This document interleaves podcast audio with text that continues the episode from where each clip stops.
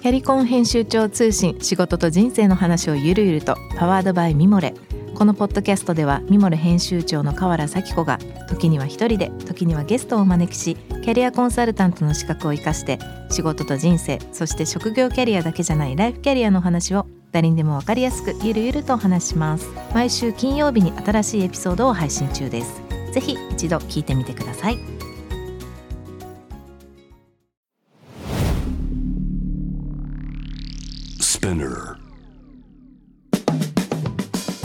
ナビゲーター中道大輔です。Vision to the Future with Forbes Japan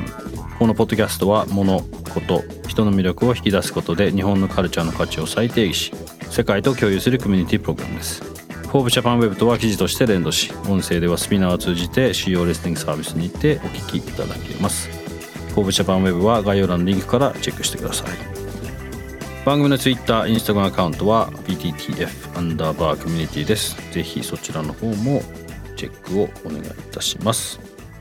はい、えー、前回に引き続きですね、え今週も一般社団法人、えー、アグベンチャーラブ代表理事理事長の荻野幸喜さんをお迎えしてお届けしております。こんにちは。こんにちは。よろしくお願いします。よろしくお願いいたします。さて先週はですねあのまあ比較的これまでの話を中心に荻野さんの過去というか、はいはい、というところから、まあ、最後は、まあ、ここ最近のアグベンチャーラブの話も少し聞いてきたんですけど、うん。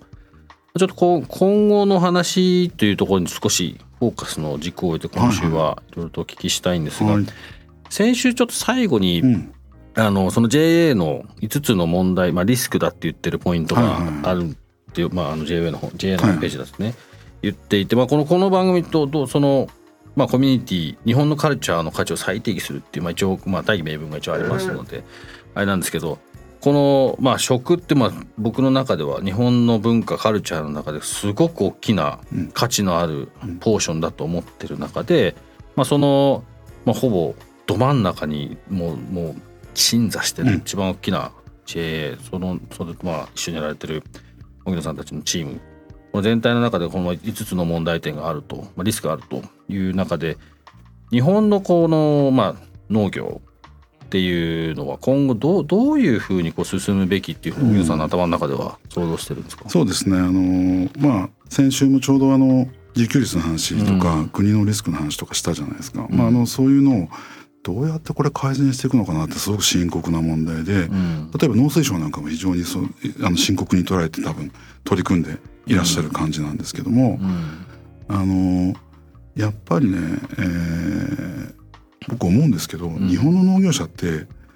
ちゃんと経営してる人が少ないんじゃないかなと思って。うんはい、そう思います、はい、で僕は経営センスを飲食店もそうです、あそうですよね、うん、おっしゃる通り、うん、あのこういうのやりたいからとかって始める、まあ、飲食店とかいらっしゃるかもしれないけど、うん、やっぱりまず経営として捉えてやらないとダメだと思っていて、農業もビジネスとして経営センスを持ってやらないとダメだと思うんですよね、まずそれが多分一つですね、であのえー、まあ変な話ですけどちょうどね、えー、去年の夏に慶応大学の,、まあ、あの先生と一緒に慶応さん慶応のあの SFC の学生さんを連れて、うん、ちゃんと単位の取れる講座として3日間、うん、十勝に行って、うん、十勝の困りごとを、まあ、農農家の困りごとを調べて最後は提案をするっていう、うん、改善提案をするっていう学生さんとのあのワークショップやったんですけど、その時に調べてたら、まあ、要は十勝の人たちってあんまり困ってなくて、農家の人たちは。あの最終的にはまあいろいろあった課題はあったんで、まあ、提案は学生さんしてくれたんですけど、うん、要はねこの人たち結構経営としてビジネスあのビジネスじゃないその農業をやってるんですよね、うん、だからやっぱりこの人たちはあの儲かってるし、うん、まあ、いい車乗ってたりとかするんですよね、だからそういうものをやっぱり見習うべきだと思っていてだから日本中の、まあ、多くの農家がそういうことができたらいいなというのが一つと、それからやっぱり農業を続ける人が多くなる。あるいは農業に参入する人が多くなるためには魅力的なビジネスじゃないといけないんで、うん、農業はやっぱり儲からないといけないんですよね。うん、でなんか大変だとかそういうイメージを払拭しなきゃいけないんで、うん、そのためにはそのさっきの経営センスの話とか、スタートアップが持ってくるいろんなその新しいサービスや、あのプロダクト。まあ、こういったものをあのちょうどあのアグリスト斉藤純一さんなんかも自動収穫ロボットを、うん、あの持ってきてるわけですけど、うん、農業の一番の課題って今労働力不足なんですよね。うん、でもう一つが販売力不足、ね、はい、この2つなんで例えば労働力不足であればそういうえー、自動収穫ロボットみたいなのもそうだしあるいは労働力マッチングみたいなサービスがあってもいいと思いますし、うん、まあ、そういうものはスタートアップがやってくれたらいいかなと思ったりしますね。うん、それからもう一つはえー、先週大輔さんおっしゃってた通りその参入障壁みたいなやっぱあったりするんで、うん。うん、農業に新しく新規収納する人があのまあ就職先として選べるとか、うん、まあ、そういうのがやりやすいようなあの感じの世の中になったらいいなというふうに思ってます。そうするとね少し変わってくるんじゃないかなと思って、はい。あの今3つおっしゃっていただいたんですけど、僕の知ってる限りの中でですけど、例えばあの経営センスっていう意味で言うとなんとなくこれあの農業に限らずこの番組で結構その話するんですけどみんなこう、まあ、さっきのちょっと飲食店もそうですし、なんか簡単になんかできるって思ってることが多い。でそれを僕それすっごいメディアの責任むちゃくちゃ大きいと思ってるんだけど、そうですね、なんかやっちゃダメなんですよ本当はきっとそういうよくわかりますおっしゃること、で多分農業の場合はもしかしたらその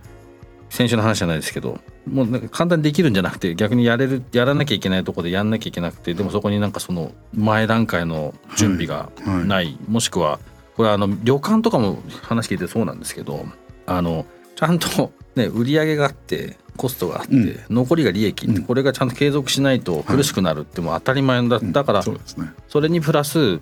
日本これ全国的全体的にですよ。なんかすごい物事がいいものは安くしなきゃいけないっていうまあある程度日本の国内だけの美学今まではいいと思うんですよ。ただこれがもうもうこんだけ世界とつながってるんで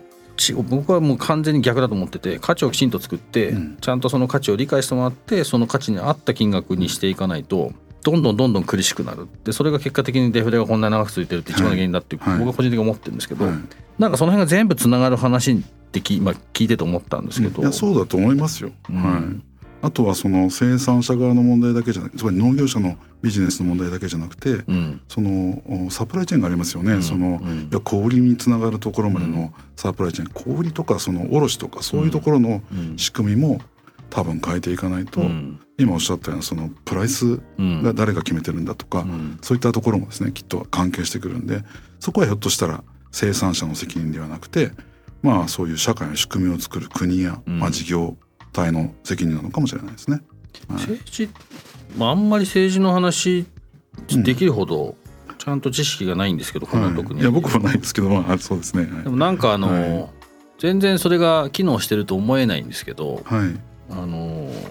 なんかそそので機能してると思えないんですね。である程度のレイヤーのある程度のこうまあ僕レベルでピックアップするようなイメージだとそれがすごいこうなんだ結果的にそれが農業っていうカテゴリー自体が古くて、うんはい、もうもういろんなとこと昔からつながっちゃってるから変化ができないじゃないかって勝手に想像しちゃうんですけど、はい、分かんないです。それそれが本当なのか。ただ僕が今、うん、アラウンドティーっていうあの実は緑茶のブランドを海外向けに今作ってやり始めたばっかりですね、でその一番の根本的にあったのは、まあ、たまたま、まあ、海外に長く行った時に、まあ、あのフォあのサードウェーブコーヒーっていうこのコーヒーが、はいはいバーッと、はい、で実際コーヒーのレベルがみんな上がってコーヒーがまあ美味しくなって世界中で。で結果的に農家の人たちがすごい、まあね、コーヒーがちゃんと売れるようになって。でまあその助かってこうぐるぐる回るようになったっていうのを見てた時に、はい、これ全然お茶でもできんなって思ってて、うん、でお茶すごい飲みたかった飲み好きなんですけど海外だと多分8割ぐらいが日本のグリグリーンティーじゃないんですよね。でアクセスできないと。ででたまたまですけど僕の知り合いが農家の、まあ、娘で話を聞いてて実際農家に話聞いたら、もう自分の、まあ、孫、はい、その息子と話したんですけど孫とかにはもうちょっとやらせらんないと思うと、なんでって聞いたらお金が回らないと、っていうのが多分なんかすごくリアルな話まあそれとすごいこう本当に何分の1みたいな話なんであの全体像としてここどこまで言っていいかわからないですけどただいろんなとこから聞いてくると、はい、なんかそういう問題すごいもう明確にあるじゃないですか。うん、で国がやんなきゃいけないの明確にあるじゃないですか。うんうん、ここがつながんないと何も変わんないって思うんだけど、難しいんですかねやっぱり。いやそうなんだと思いますね。あのなんかこれは私の個人的な感覚はよく知らない詳しくはよく知らないんですけども、そのじゃあ産業を守ろうとしていろいろ補助金とか助けたりとかってすると育たない、うん、で考えなくなっちゃう、そうなんですよ、ででもそうしないとなくなっちゃう。ここすごく今なんか難しいその舵取りをあの行政が長い間やってきてるのかなって思うんですよね。うん、で、まあ、見てるともうこうこういうのって本当にもうちょっとあんま助けすぎても本当は良くないんじゃないのかなっていうのもね、うん、あったりはするんですけどもね。だからそこがすごく難しいところだと思いますね。だからなんかやっぱりそういうパラダイムシフトが起きるような何かしらイノベーションがやっぱりなんか必要なのかなって私は思ったりします。なんか全体的にこう、はい、行くとこが見えビジョンが見えないというか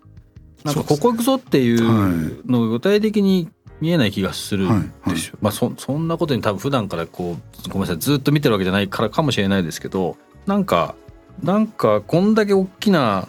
大きいまあ全員もうもう全全国民全世界中に必要な、まあ、ものじゃないですか。食べなきゃいけない、はい、もう本当に基本的な。でこれだけ世界から見てね、こんなこんなに素晴らしいものがない実際その味自体、ね、もうフルーツも野菜も全部、ね、クオリティは本当高いですからね、うん、でそれってみんながすごいこれまでやってきて頑張っていろんなことの結果が今ここにあってでここなんかなんかそのまあ僕のこのね、うん、ビジョン・トゥ・ザ・フューチャーそのそういうビジョンにもなんとなく結びつけたいんですけど、うん、なんかもったいないんですよね。いやそうですね。あのそれはおっしゃる通り。あのしかも日本だけに置いとくのももったいないってことだとおっしゃるんですけど、うんうんうんあの日本の中でももう少しこれが価値だっていうのをすごく分からないとダメだし、うん。うん、そういうものにやっぱりもう少しなんか値段を張ってあげてほしい、ね、そうなんですよね。そう思います、うん、ななんかこの番組少しでもそこに貢献したくてですね、うん、ありがとうございます。本当に。あのまあ僕も今自分のそのレストランちょっちっちゃくね、やりながらみんなに言ってるのはその、まあ、結局お客さんがそれに対してよしって言ってお金を払ってくれるもんなんで、その人たちが高いか安いか決めるんだと。はいはいで僕らが最大限努力しなきゃいけないのはその人たちに対してお客さんに対してもう一番僕らの中でこれがいいんですっていうまあ価値の中身の提供。これって別にお皿の上に乗っかってる食事だけじゃない、うんはいはい、全部のエクスペリエンスが、はい、一番初め僕ら知ってもらってから、まあ、来てもらって食べてその後に次の口コミにつないでもらってまた次の人呼んできてもらってこれ全部が、うん、あなんかあそこ行きたいんだよねっていう価値にならなきゃいけないんだって言っていて、うん、そうん、それまあ結構同じだと思うんですよ。規模が大きくなっても、はいはいはい、すっごいプリミティブな基本的な話しかしてないですけど、でそれって僕の他のブランドのいろんなクライアントさんの話もそうなんですけど結構同じなんですよね。うん。で、ね、レイヤーとか組織とかでそれが分断されてるだけであってでもファンダメンタルには何にも変わらないので、なんかこの可能性ちょっとほっとくてでこれこれほっとくと、この日本のカルチャーの一番まあ一番もうすごく大きなパートの食っていうのが、はい、まあ先日も皆さんおっしゃってたようにこうどんどんどんどんこう今下向いちゃってるじゃないですか、自給率っていうこともそうだし、はい、まあそのまあ JA が言ってる率の問題多分全部そういう意味だと思いますけどやってる人もいないなくなっちゃいそうだしって言ってこれってすっごく大きな価値の、これももまあゼロになったら作り上げるのがもう多分考え多分無理無理だと思うんですね。うんこれを止めなきゃいけないっていうのはすごいこれはあの今日は食の話ですけど、はいはい、まあ、毎回なんかこの話なんですよね。いや例えば変な話ですけど例としてどうか分かんないけど伝統工芸のあの担い手がいないと後継者がいないって消えていっちゃうじゃないですか、うん、それと同じで食の文化もね、ね、やっぱりなくしちゃいけないものの一つだと思うし、うん、あのおっしゃる全くおっしゃる通りですけどそういう日本の重要ななんかまあ価値であり、うん、なんていうかな文化ですもんね、うん、これをなくしていきたくない感じはありますよね。はい、なんかその例えばアグベンチャーでこうまあ、スタートアップ支援するじゃないですか。うん、でその支援っていう枠の中に例えばその地方創生も入ってらっしゃるって言ってて、で全体的なんですけど、まあ、日本のうんと例えば海外のブランドでやってることと僕じゃあナイキの仕事してました。けど、ナイキが考えてることとアシックスが考えてることと真逆で、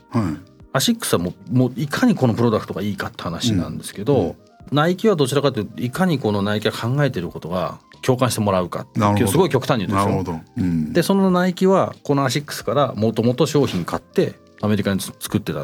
あそうですね。そうですね。以前ね。そう。でもう何倍もになっちゃってはいはいはいスタートそうでしたね。確かに、はいはい、うちの奥さんも昔ナイキにいたんで。ああそうなんですか、はい、そうなんであのこれどっちがいいとか悪いって話じゃなくて日本の中だったらいいと思うんですよ。みんな同じマインドで同じ文化で同じ教育で同じ言葉である程度こう共有することがベースになるからこの商品のこの商品がいいっていうただ後ろにはその背景が全部共有されてる、でも世界に出ると知らない人がそれを見るわけなんで感じるわけなんで、どっからスタートするかってそうか。そうですね。入り口が多分違うと思うんですね。確かに確かに。でその話は結構するんですけど、まあ、なかなかそれ難しいと思って、うん、それの多分一番の理由は日本人ってあんま外出ないじゃないですか、はい、特に男子。はい、だ世界に出て世界知ったら 自分たちがどんなに素晴らしいか分かるから行けって すごい思うんですよ。いやそれはそうですね。一回海外暮らしすると、うん、そうそう。だマークで2年いたら日本どんだけ日本の食事が美味しいか分かるじゃないですか。そうですよ。毎日バーガーかチップスか、はい、なんかね、まあ、その時のアメリカちょっと分からないですけどアジア飯ばっかり食べてました。そうそうアジア飯ね。僕 もロンドンにいた時大体だからタイ中、まあ、中華です、まあ、中華筆頭に箸で食べられるところには、うん、まあ救いを求められるっていうかそう、ね。うん、かそういうのをね知った方がいいと思うんですけど言えば言うほどっていうかだんだん聞くのはどんどんどんどんやっぱ外に出る人が減ってってるっていう。あとあのあれですもんねその、まあ、ちょっと今コロナであれですけど、分断してたけど海外の人がすごく日本に来るの増えましたよ昔に比べたら、うんうん、でそういう人たちがやっぱり多分日本の食を多分多分なんていう経験するだろうから、そね、その経験をねやっぱりどんどんどんどん、うん、あの膨らましていって、まあ、これから本当コロナ明ければたくさんの人にまた来てほしい、うん、インバウンドにね来てほしいと思いますね。それとコロナ関係で僕言いますと、僕はあのコロナでステイホームに最初になった時に、本当にみんなあの子供も僕高校生の子供もいるんですけど、うん、あのうちにいて、うん、改めてね食のあの幸せ感って味わいましたね。家族3食ご飯一緒に食べてで家族とあこれいいなと思ったのが一つと、うん、反対に友達や同僚と飲みに行ったりとかご飯食べに行ったりとかっていうのがなくなって、うん、その寂しさああれってやっぱ価値あったんだなとかっていうのを改めて、あ食って人と人とのこのなんか幸せ感の場所になくてはならないもんだなっていうふうに思いましたね。ね。はい、世界共通ですからね。いやそその通りですね、うん、えー、なのでそれがまた美味しいとかクオリティが高いとか、うん、そういうのはすごくいいことなんで、うん、日本のものをそういうあのテーブルの上に乗せたいですね。それってどうするのがいいんですか？どうしたらそこにこう近づけるんですか？そのあの中中のある程度知ってらっしゃるっていう前提で今聞いてるんですけど、はい、いやそんなに知らない。そんなに知らないですよ。ただ、うん、やっぱりその例えば農水省なんかもすごくその輸出に関しては、うん、あの努力なりサポートなりをしてるし、うん、あの J グループも一部そういうのもや後押しをして全農なんか特にやってますからね、だからそういう流れの中で多分待ってブレイクするのをひょっとしたらこれはそういう農業だけじゃなくてさっきのインバウンドっていう観光と結びつけてやっていくとかですね、まあそういったものもあの効果が出てくるんじゃないかなって思ったりしますけど、ね、僕がわざわざなんかレストランとかやり始めた別にそんな僕飲食店なんか絶対できると思ってなかったですけど、はい、もうなんかやらなきゃと思ったのは海外の、まあ、特にこの10年ぐらい、まあ、来てて。でやっぱラーメンとか大好きなんですね。そうですよね。で向こうにラーメン屋ができるようになって。ただ海外の日本食、はい、思い出してください。大体ですけど赤ちょうちんでの、まあのれんがかかってて寿司ラーメン唐揚げ焼き鳥。でやってる人海外の人でオーナー中国人韓国人。中国人。そう。で彼らが悪いとは言いません、はい、だけどそれって僕らが行ってないからなんですよね、で知らないから、でラーメン屋ができてラーメンラーメンってみんな言ってるんですよ。でマジでまずいんですよ。向こうのラーメン。そうですね。バークレーとかにも多分あったと思うんですけど、はい、今なんか一風堂さんがなんかすごい頑張ってますけど。一風堂ね高いですけどね。高いけど。まあでもいいと思うんですよ。払う人たちがそれで満足だったら。結局だから一風堂のラーメンにそれだけの価値があるってことなんですよだから今僕らの頭の中で日本はねランチぜなんか1,000円、うん、ラーメン一杯1,000円っていう間違間違ってないです今までは。ただそれ上げないと動かないっていうか次が見えてこない、うん。でそうそう。でそれを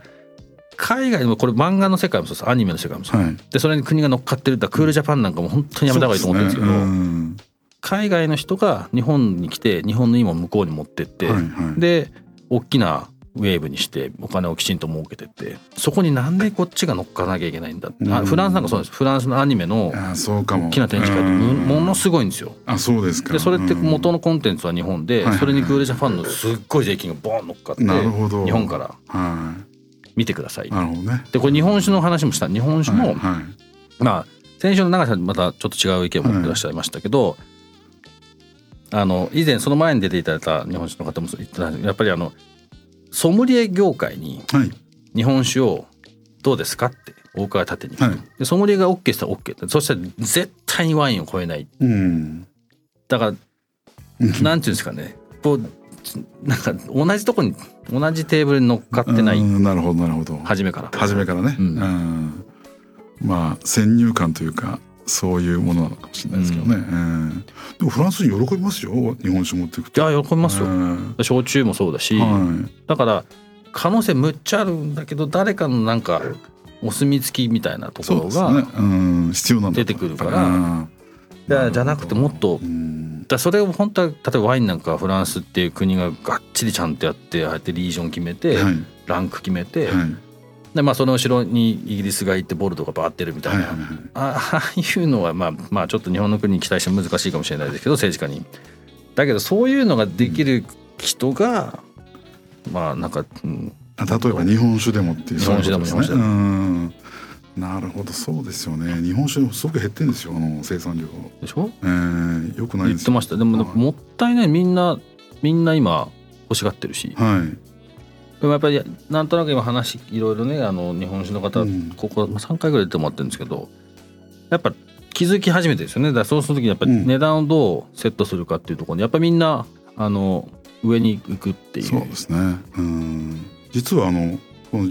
我々のアクセラレータープログラムの中に入ってた第4期のあのスタートアップの中にお酒を扱ってるスタートアップがありまして、でまさにですねあの缶に入れるんですよ。1号缶1号缶っていう名前のサあのサービスなんですけどあのそれを、えー、まあだから缶に入れてリブランディングして、うん、で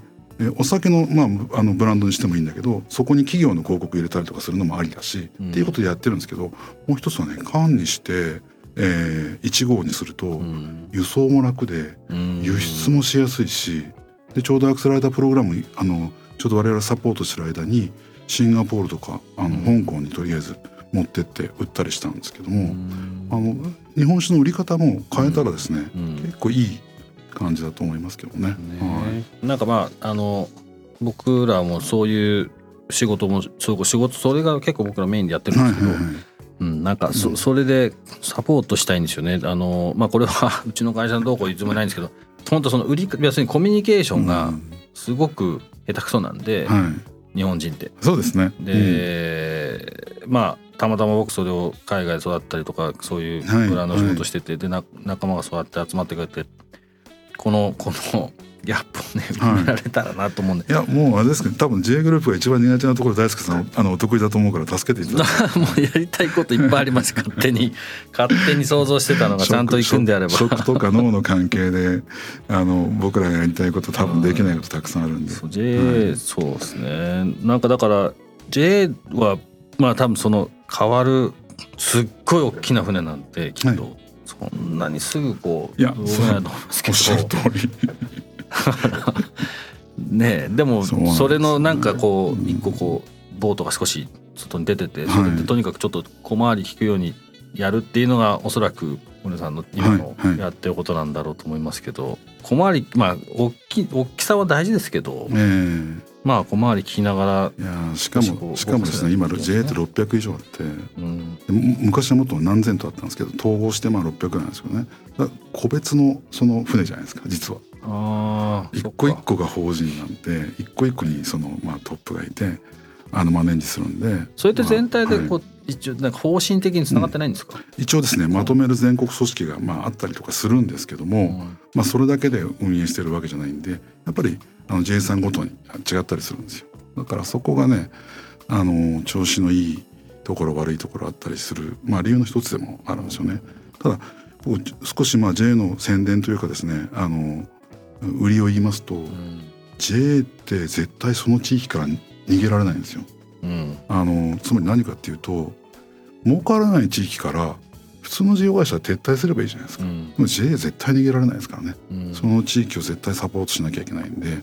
うん、儲からない地域だろうがなんだかんだろう言ってもそのその土地の生活や農業を守っていくっていうミッションを持ってるんで、志高いですからね、そういう意味で言うと、だからなんかいろいろ誤解されやすい存在でもあるのも正直なんですけども、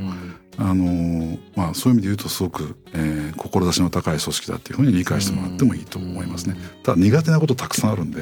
もっと言った方がいいですよねそうそうそう。だからそういうね海外とのとか苦手だから助けてください。ぜひやらせてください。はい最後にあのアドベンチャーラボのビジョントゥ the future をちょっと語りましょうか。あのさっき話した、えーあのまあ、スタートアップの話もちょっとしましたけど、うん、僕らやっぱりそういうスタートアップ支援をしてるんですけどね、で日本の農業の課題ってものすごい多岐にわたるじゃないですか。で作物によっても違えば、場所土地によっても違ったりするのでじゃあスタートアップはどれだけ数がいればいいかっていうと全然ですね足りないんですよ。で今は全く点点点点点でしかなくて、うん、で全体を変えていくパラダイムシフトを起こすなんていうのはまだまだ時間がかかるんですね。だからこれまさに点をつなげて線にして面にしてっていうあの活動をしていかなきゃいけないんでだから僕らはあの10年かかる20年かかるかもしれないけどまあ、今始めなきゃいけないと思ってやってます。これが僕らのあのビジョンの一つですね。それからもう一つこれは最初にもあの言った話なんですけどコレクティブインパクトっていう言葉がある通り、うん、その行政とか大学とかいろんな人たちとあの手をつないでやってこれが多分大事だと思うので、うん、こういうのも僕らのまあビジョンの一つですね。J グループだけじゃないぞっていう、うん、そういうことですね、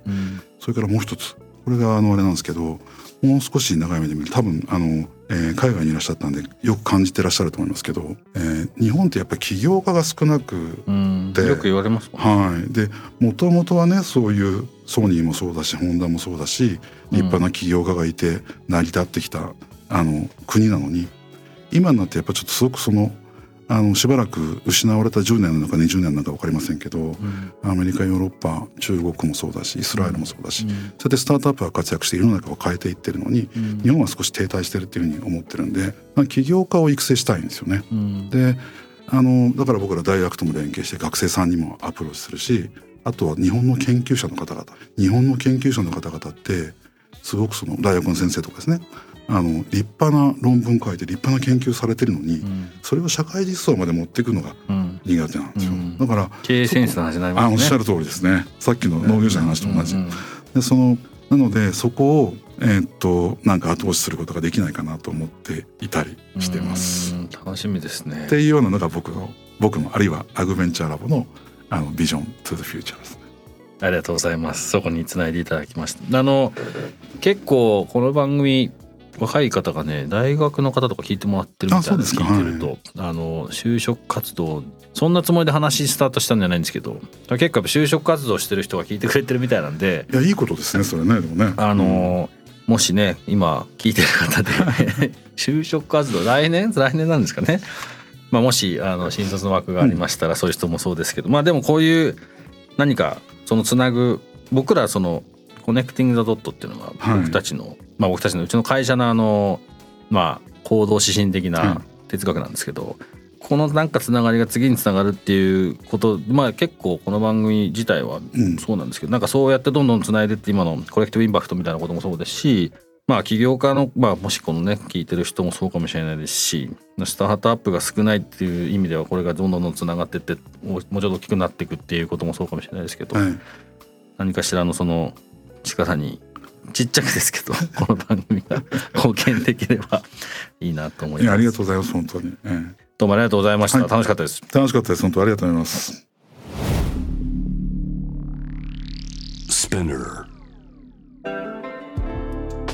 はい中道大輔がお送りしてきました「Vision to the Future with Forbes Japan」えー、小野さんとのお話いかがでしたでしょうか。そうですねあのちょっと途中熱くなりかけましたけれどももっと熱く話したかったんですがさすがにちょっと酒も入ってませんし番組なんであのちょっとすいません。はいあの今日お話したねもろもろの話等々なるべくリンク等で貼っときますのでぜひそちらの方もチェックしてみてください、えー、このゲストトークエピソードはですね毎週月曜日に配信されます。同時に Forbes JAPAN ウェブにて連動したコンテンツが公開中です。またショートコンテンツ Vision to the Future Stories と題して毎週水曜日金曜日に Forbes JAPAN よりピックアップしたニュースをお届けしております。スピナーのほか Spotify、Apple Podcast、Amazon Music などでお楽しみください。えー、質問感想はですね番組のツイッターアカウント VTTF アンダーバーコミュニティにお寄せください、えー、ということで、えー、お忙しい中小倉さんどうもありがとうございました。こちらこそどうもありがとうございました。また近々。そうですね。よろしくお願いします、はい。Vision to the Future with Forbes Japan 次回もぜひお楽しみに。ここまでのお相手は中道大輔でした